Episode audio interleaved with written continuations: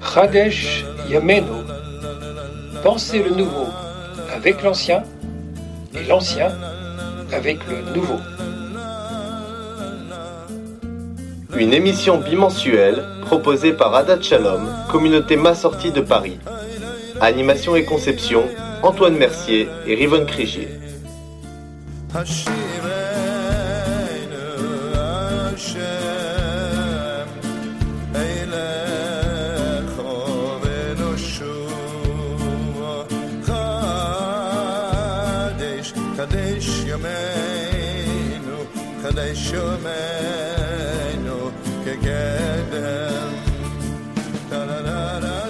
La réalisation, Clara et Elkana Ayoun.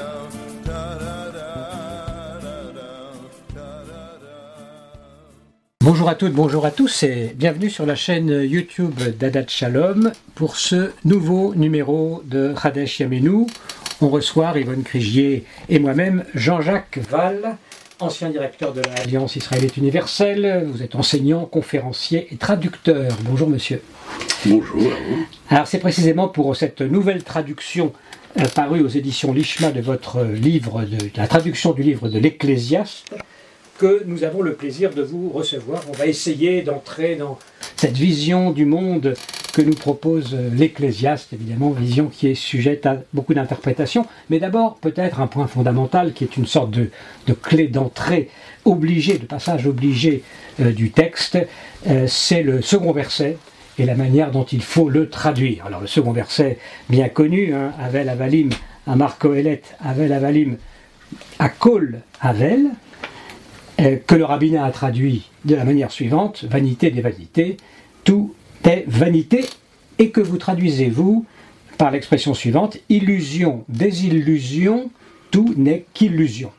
Alors, euh, je, ferai peut-être euh, une petite remarque. Vous dites euh, le rabbinat. Non, le rabbinat n'a fait que reprendre la traduction qu'on trouvait partout et qui date de, Jérôme. Donc non, il a, c'est, le rabbinat n'a, pas innové, mais il n'a pas non plus euh, c'est même ce qui m'a amené, on va en parler, je suppose, mais ce qui m'a amené à faire la traduction, c'est que on répète euh, d'une manière générale partout dans toutes les dans toutes les traductions françaises ce vanité des vanités. il y a eu quelques autres euh, possibilités aujourd'hui, mais vanité des vanités, je me suis amusé à dire que c'était une, parole d'évangile. Alors, Evel, ce, ce, mot répété cinq fois dans le verset, trois fois au singulier, deux fois au pluriel, ce qui fait que Rachid nous explique que le pluriel valant deux, on en est à sept occurrences comme les sept jours de la création. Evel en hébreu, le souffle, la buée, la fumée, l'haleine éventuellement. On est assez loin de la notion de vanité, effectivement, dans cette définition, et peut-être même d'illusion aussi. Pourquoi choisir donc ce terme d'illusion? Euh, Tout simplement, comme vous venez de le dire, parce que on dirait euh, que la polysémie, euh, ça dit beaucoup de choses. Et vanité, prenons la question dans l'autre sens. Euh, vanité, ça veut dire euh, une expression d'un sentiment. Et puis ensuite, on trouve un aspect un peu plus matériel, mais qui est aussi relativement récent, bien, après euh, euh, ce sont les peintures euh, qui sont là pour nous rappeler que nous sommes des, êtres euh, qui sont sur Terre pour quelque temps, et donc on appelait vanité, surtout dans la tradition artistique du, nord de l'Europe, tous les des natures mortes, où l'on voyait euh, par certains symboles que notre vie n'est pas éternelle, alors des, des feuilles euh, ou des fleurs qui étaient en décomposition, des fruits qui n'étaient plus très mûrs, enfin, je crois que, voilà. Et les crânes, euh, absolument. Donc c'est ça la vanité. Donc, je ne sais pas bien entendu ce que pense l'auteur du livre. Mais comme il y avait la possibilité qu'il fasse allusion à quelque chose de spirituel ou quelque chose de matériel ou peut-être les deux, j'ai cherché un mot qui pouvait convenir à cela, et je crois que l'illusion c'est cela, c'est-à-dire que l'illusion c'est à la fois euh, on imagine quelque chose, on pense à ce qu'on pourrait faire, ce qu'on voudrait faire, et d'un autre côté il y a l'illusion d'optique euh, qui est quelque chose de matériel. Est-ce que l'illusion c'est à la fois une interprétation erronée on va dire de la perception, une illusion d'optique, par exemple? Oui, Ça peut être aussi euh, une altération du jugement, d'un raisonnement. Tout à fait, tout à fait. fait des illusions. Euh, euh, est-ce que. Bah, oui, là, là, excusez-moi, je vous interromps, mais là, vous parlez de, de cette explication comme de quelque chose de négatif vous dites une illusion. Mais une illusion, c'est pas nécessairement euh, euh, négatif. Hein. Ça peut être quelque chose euh, qu'on imagine, mais qui est tout à fait positif. Vous, pensez plutôt à erreur de perception ou altération du jugement ah non, justement, je, pense que les deux peuvent être compris, et c'est pour ça que je l'ai fait. Sur ce point, Ivan Fégier. Oui, Jean-Jacques, est-ce que vous avez songé au fait que ce terme est lié à un personnage important de la Genèse, qui est Abel, Havel? Oui, bien sûr. Euh... C'est pas moi qui ai pensé, mais il y a des commentateurs qui ont pensé avant moi, d'ailleurs. C'est toute l'illusion des illusions d'imaginer qu'on est le premier traducteur. mais, mais euh, ce que je voulais dire, c'est que ce personnage est intéressant parce qu'il incarne la vanité. Et, il est, et en même temps, peut-être l'illusion théologique qu'il peut y avoir, à se dire que quelqu'un qui est juste va continuer à vivre très très bien alors qu'il est assassiné euh, euh, par, son frère. Donc euh, le personnage vit très peu de temps et il est victime d'une injustice. Donc on a ici peut-être la dimension à la fois de, la, fragilité de l'existence et du caractère, on va dire, inquiétant quant à la rétribution ou à la providence. Oui, enfin on peut on peut le comprendre comme ça, je suis d'accord, mais je serais beaucoup je serais partisan de le voir euh, plutôt dans le premier sens, c'est-à-dire de cette euh, vie qui ne va pas jusqu'au bout, euh, qui est quelque chose qui n'aboutit pas. je pense, c'est d'une certaine manière, ce que vous faites, ce qui est tout à fait rabbinique, c'est finalement de prendre un prénom qui a été donné probablement à la naissance du personnage euh, pour expliquer.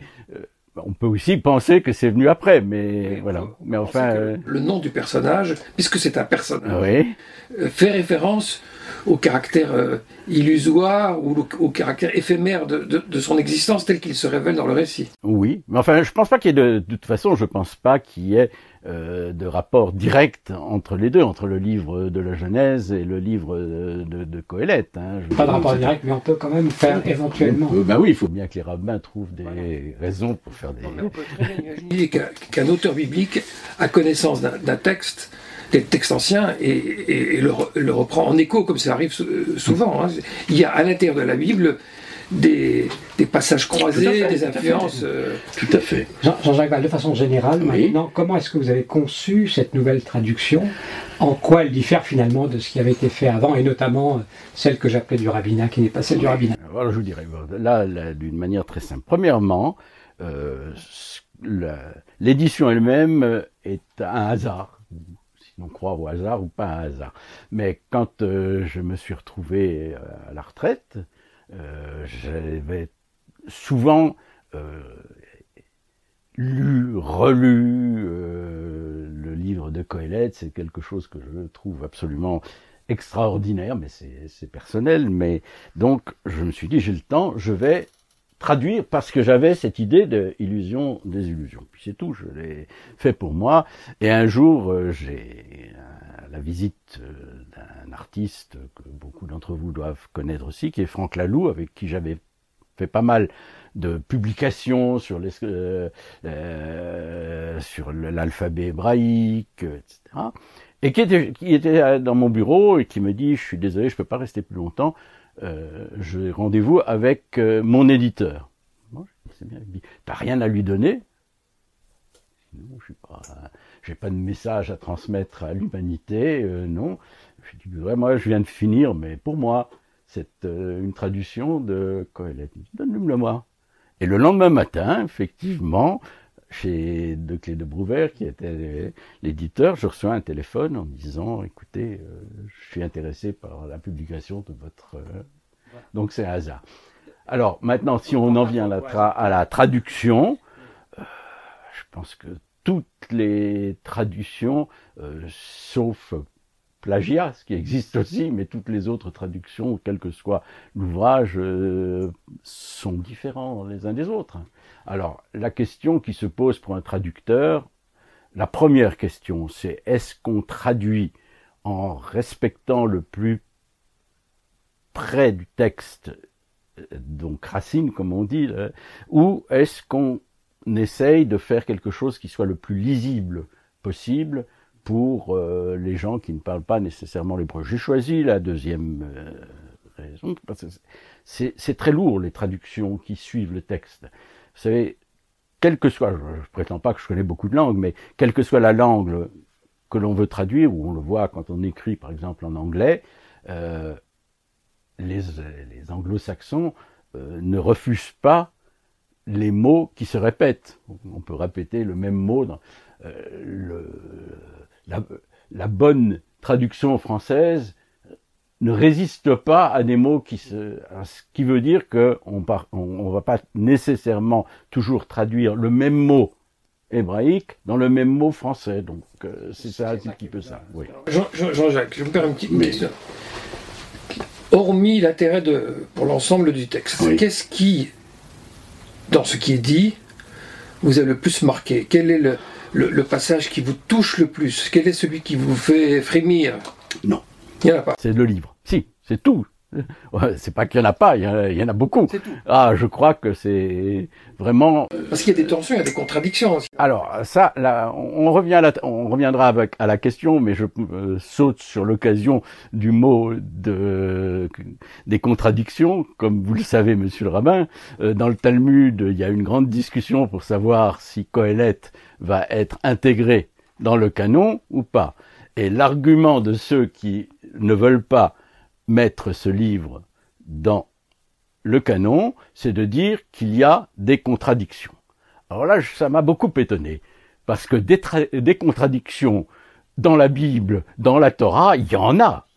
Et le Talmud, c'est en grande partie une tentative de donner des réponses plus ou moins euh, réelles à ces contradictions. Donc c'est pas les les rabbins n'ont jamais été euh, arrêtés par euh, les contradictions du texte de la Bible. Même quand on dit il n'y a rien de nouveau sous le soleil, par exemple, euh, c'est pas forcément une manière très juive de voir l'histoire quand on sait que les juifs sont précisément ceux qui affirment qu'il y a du nouveau. dans- Là, vous dites, ben là, vous dites quelque chose qui est ce qui explique euh, qu'on a pu quand même garder dans le canon euh, le texte. Euh, c'est tout à fait cela. C'est pas juif. Enfin, par rapport, euh, si on, par rapport aux autres livres, c'est c'est un livre universel. Je veux dire, soyons clairs.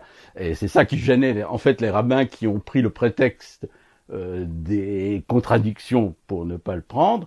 euh, c'est qu'en fait, euh, on parle pas de judaïsme, on parle pas euh, de cache-route, on parle pas euh, des fêtes. Euh, le seul petit place dans un ou deux versets, c'est qu'on fait une allusion au sacrifice, mais sans aller plus loin. hein, on parle des sacrifices. Les commandements de Dieu. Hmm? Non, euh, c'est quoi? La der- le dernier, enfin la, la fin notamment, c'est pour Quoi ça que le livre générale. apporté. quoi Mais c'est quoi Qu'est-ce que c'est quoi les commandements de Dieu C'est qu'il faut obéir au commandant. Au commandant. Oui. Non, c'est-à-dire c'est c'est là tout l'homme. Le commandement de Dieu, c'est là Oui, tout l'homme. mais, oui, mais, mais, mais c'est quoi les commandements dans le livre? Ah ben, je sais pas. Ben oui, mais c'est ça toute la, c'est, c'est ça toute la richesse, je trouve, euh, de Coëlette, c'est précisément qu'il y a un Dieu. euh, je dirais aussi, on était dans une époque euh, où on n'avait pas d'autres explications possibles sur ce qu'est euh, l'univers, la création, que de se référer à Dieu, ce qui n'est pas toujours le cas aujourd'hui. Mais une fois qu'on, considère qu'il y a un Dieu, euh, ne nous dit absolument pas ce qu'il attend de nous, sauf, et ça c'est important, je crois que, sauf, de temps en temps, il nous dit, tu dois jouir au maximum, sans exagération, de ta vie. Euh, tu vas manger, tu vas boire, tu vas aimer ta femme. C'est peut-être le principal des commandements finalement. Ah bah, je, euh, c'est pas moi qui, qui vous contredirai. euh, alors, si vous voulez, s'il vous plaît, est-ce que vous pouvez nous dire sa vision du monde? C'est de synthétiser une l'interprétation que vous vous faites de cette vision du monde de oui. Oui, je crois, et c'est là que je pense que c'est la modernité, euh, c'est qu'on peut passer sa vie à essayer de connaître ce, cette phrase que je n'aime pas beaucoup, hein, le sens de la vie. C'est très à la mode. Euh, je ne crois pas que ce soit un mot qui soit exactement celui qu'on doit utiliser, parce que ce que ça veut dire le sens, là aussi on est dans les deux sens du sens, euh, la direction ou le contenu. Je préfère qu'on parle du contenu. Mais donc vous avez ici euh, une conclusion qui est vous pouvez passer votre vie à la chercher, vous n'en saurez pas plus. Et, et conclusion, moralité? Moralité, l'homme doit apprendre à vivre avec le doute. Ah, je crois que c'est vraiment ça le. Et pourquoi est-ce que c'est actuel aujourd'hui, euh, Jean-Jacques Valls? Oh ben, C'est actuel parce que le nombre de gens qui se demandent quel est euh, le sens entre guillemets de la vie, je crois qu'il est plus nombreux que ceux qui sont qui ont une réponse. Euh, oui. À vous écouter, euh, j'ai le sentiment, mais vous allez me corriger, que le, ce qui préoccupe particulièrement l'auteur de l'Ecclésiaste, c'est pas une recherche métaphysique sur le sens de la vie, mais le souci, le problème que en ce monde, il n'y a pas d'ordre de, justice évident, il n'y a pas de providence révélée qui montre que les justes connaissent une vie agréable et les pervers, euh, au, contraire, euh, sont plongés dans, la fiction. Et qu'il y a un sentiment de, mal-être compte, tenu de cette situation, du fait que euh, la, fidélité à, Dieu ou à la tradition n'est pas récompensé de manière manifeste. Je crois que c'est ça la préoccupation. C'est pas tellement un doute. je crois qu'il il, montre clairement qu'on ne peut pas attendre des choses euh, qui ne se passeront pas et qu'il essaye de recentrer euh, ce qui est prioritaire. Mais je ne crois pas qu'il doute sur la question. Il est même, s'il doute, ça veut dire qu'il plutôt il met en doute une certaine conception de la providence. Ah oui, là-dessus, là-dessus, nous sommes tout à fait d'accord. Il met en doute et il. Ce qui est intéressant quand même, euh, je résume un petit peu ce que je disais tout à l'heure, il n'y a pas de judaïsme au sens euh, alachique. Euh, par contre, quand il essaye d'aller un peu plus loin dans sa réflexion, ça concerne ce que nous appelons Ben Adam le, le Javero, je veux dire, c'est de, c'est, c'est trouver quand même un moyen euh, de vivre correctement dans notre, dans notre société. Et puis, bon, la, la, fameuse phrase qu'on retrouve aussi toujours, euh, qu'on reprend, euh, c'est au fond, qu'est-ce qui aurait été souhaitable? De ne pas vivre, de ne pas naître. Il le dit, mais on choisit pas, on est là.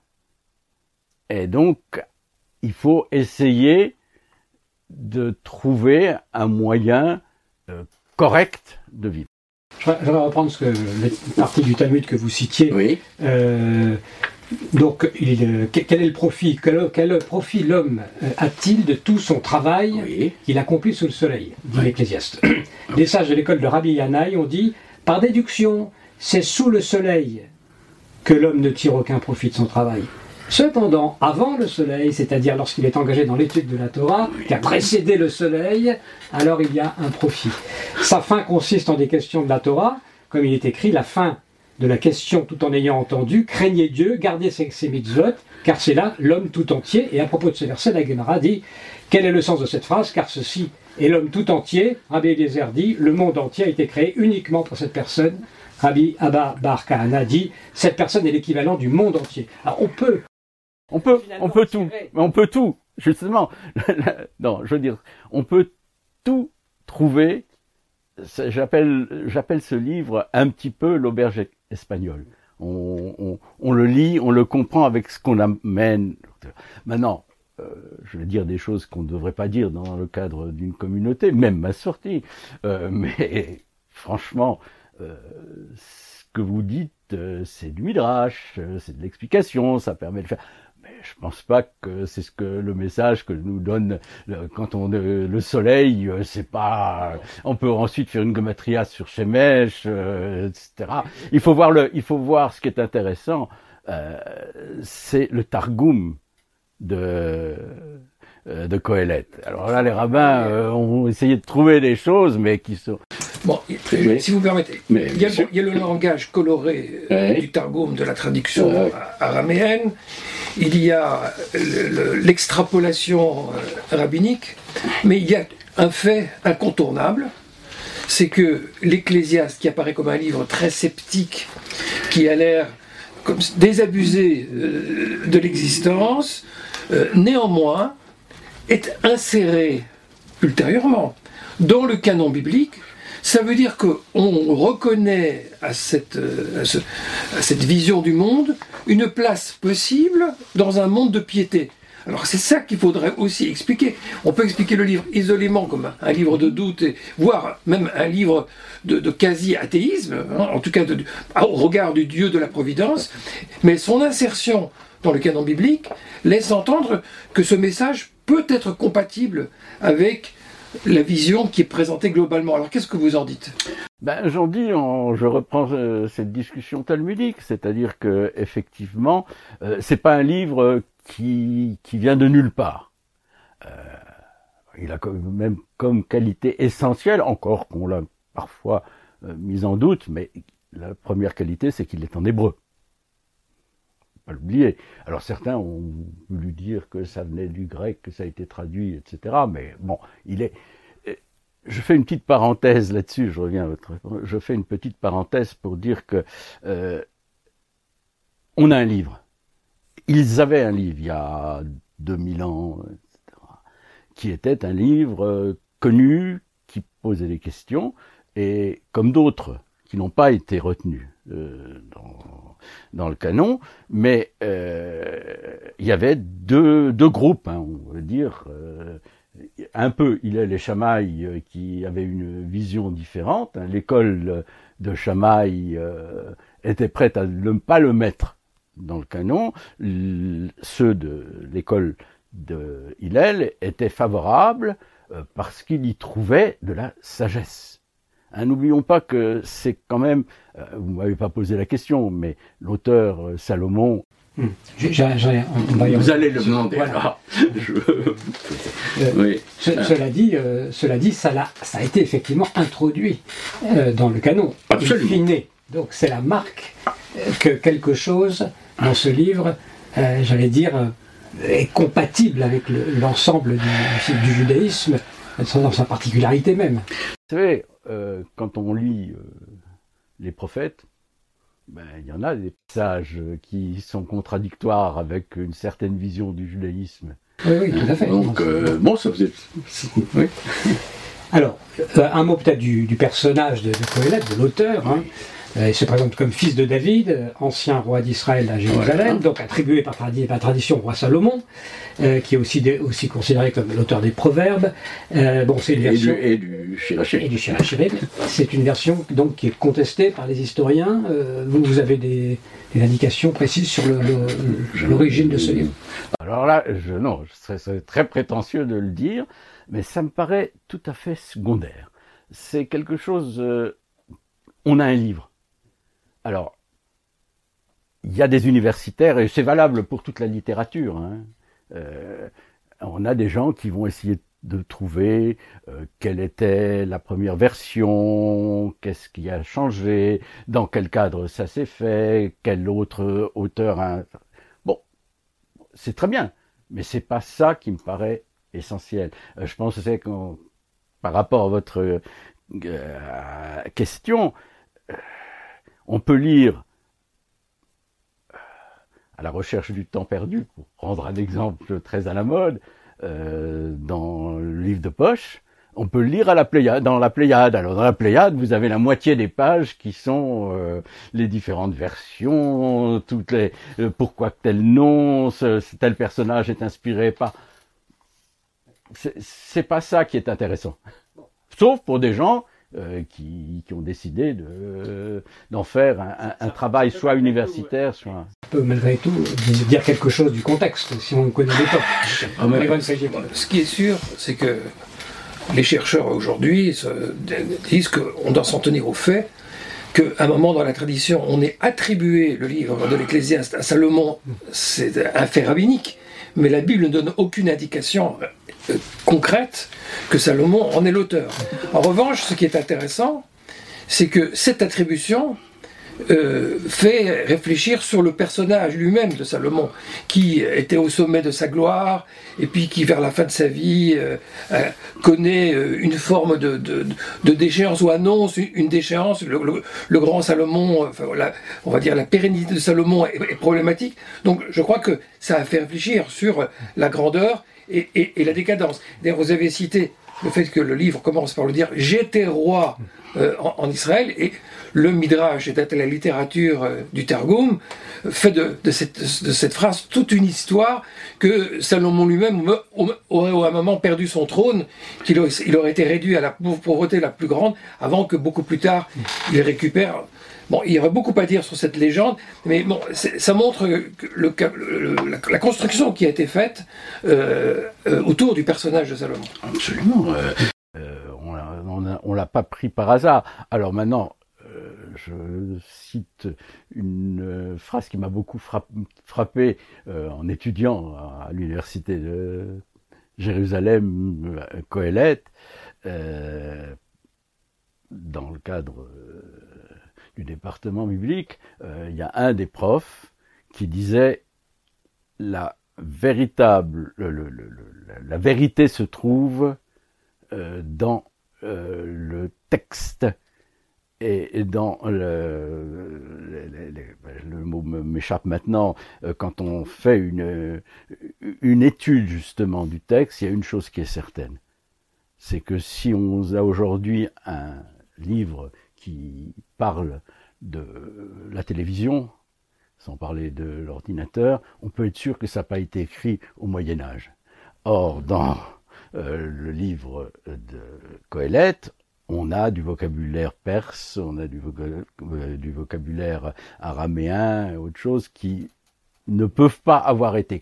Alors, on peut aussi trouver une manière de, s'arranger en disant, on a rajouté quelques mots.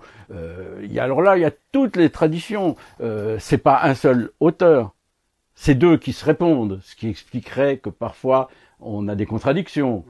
Euh, c'est quelque chose euh, qui est aussi la vie ce que vous venez d'évoquer, c'est-à-dire la vie de quelqu'un qui parle au début de sa jeunesse et puis quand il devient euh, un homme mûr et qui termine euh, comme un vieillard et donc il. Euh... Je voudrais revenir sur le fond pour terminer. Dans la préface à la première édition du livre, donc oui. paru chez les Clés euh, Catherine Chalier posait cette question. Ce livre pose notamment la question suivante Comment penser que l'œuvre de la création déclarée bonne par le Créateur soit devenue la proie des illusions de ce qui n'a pas de réalité? Est-ce sans remède? Est-ce sans remède? Je vous pose la question. Oh là, euh, je suis pas l'auteur. Hein je veux dire, vous me demandez non, moi je, je, je, resterai du début à la fin euh, sur le doute. Hein. Evan Fégier, sans remède de cette illusion ben, Je crois que ce qui est intéressant dans cet ouvrage, justement, c'est qu'il veut nous débarrasser des illusions. Et que la, vie ne peut pas tenir euh, uniquement à ce que la Providence peut nous accorder. Il faut être capable de construire soi-même, avec ce, dont on dispose, euh, du goût, et je, pardon de, reprendre, mais oui, du, sens au sens de, la signification, donner de la signification à son existence.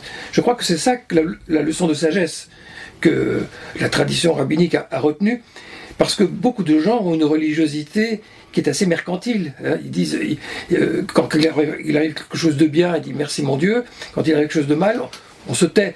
Mais c'est très problématique ce type de religiosité qui euh, donne du sens à la, religion uniquement quand les bienfaits euh, apparaissent.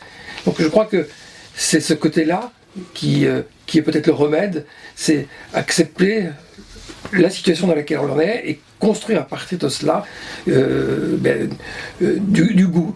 À la vie bonne, dont on peut aussi jouir, puisque c'est Coëlette qui nous enjoint par ailleurs de, profiter de cette, de cette existence, de ce temps présent qui nous est donné. Ce qu'il y a, je crois, hein, qui, est fondamental, euh, et encore une fois qui rejoint cette réflexion sur le sens, je préfère qu'on dise le contenu je trouve que c'est ça, le, contenu de, notre vie.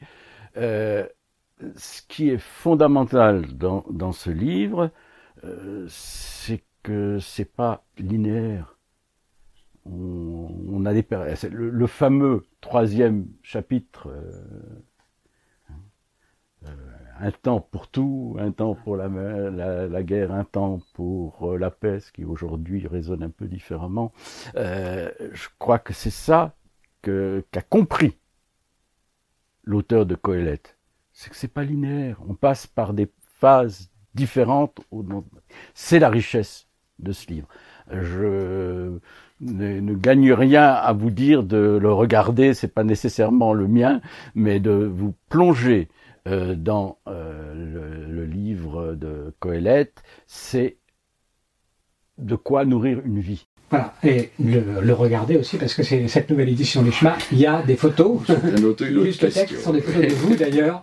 Comment vous avez juste un petit mot peut-être là-dessus? Bah écoutez, euh, tout simplement que quand euh, euh, j'ai réussi à trouver un, éditeur qui était prêt à mettre l'hébreu en face, qui me paraît tout à fait important, je me suis demandé un moment, est-ce qu'on pourrait en faire ce qu'on appelle un beau livre?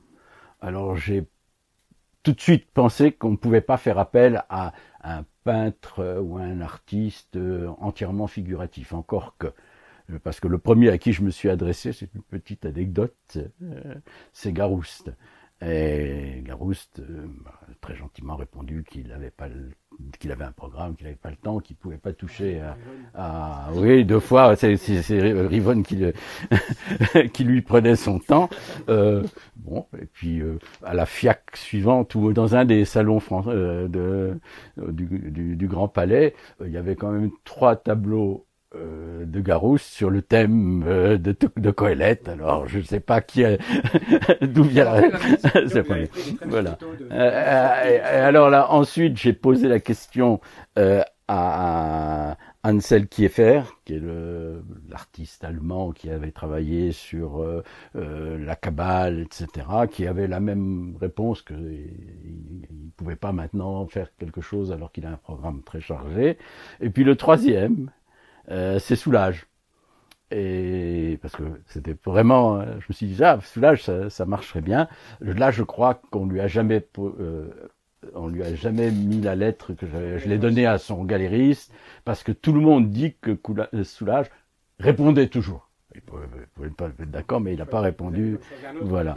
Donc, alors, non, alors, à partir du moment, alors, c'est pas moi, là, c'est de nouveau euh, l'éditeur qui m'a dit, euh, j'ai vu tes photos, ça serait bien. Alors, bon, on a fait une sélection de photos qui élimine évidemment euh, l'humanité, hommes et femmes, et qui se contente de la nature et de quelques animaux. La plupart de nos actions sont des chimères, oui. et nos paroles des sottises. Yvonne Crigier, ne pas forcément prendre cette formule au sens propre, j'espère pour nous en tout cas. Non, pourquoi pas? La plupart, la plupart, ça veut pas dire tout, c'est ça qui est intéressant. Il suffit d'en avoir quelques-unes qui ne sont pas des chimères et des mensonges, etc., pour justifier une vie. En tout cas, s'il y a une leçon de sagesse de tout ça, c'est l'autodérision et qui est un héritage juif. Hein. Mm. Prendre de la distance, pas se prendre au sérieux, ben, on l'apprend de Coëlette. Merci, merci beaucoup. C'est moi. Merci Herman Crégier, merci Jean-Jacques Val. On peut donc se référer à cette nouvelle publication aux éditions Lishma de votre traduction du livre de Coëlette, Merci à tous pour votre attention. Est-ce que j'ai le droit encore de rajouter un tout petit mot qui me paraît important euh, C'est qu'on ne fait pas. Et là, je ne parle pas de la traduction, justement. On ne le ressent pas dans la traduction. Mais pour les hébraïsants, c'est la qualité littéraire de ce texte qui est vraiment on peut on peut passer son temps à regarder les, le choix des mots, la poésie et ça donne aussi une et ça explique que le livre euh, a dépassé deux millénaires. Hein, s'il n'était pas bien écrit, il pouvait avoir les plus belles idées du monde. On en parlerait. Et bien traduit donc aujourd'hui. Merci beaucoup Jean-Jacques Val. Et on se retrouve dans une quinzaine de jours maintenant pour un nouveau numéro de Khadash Yemenu. Merci pour votre attention.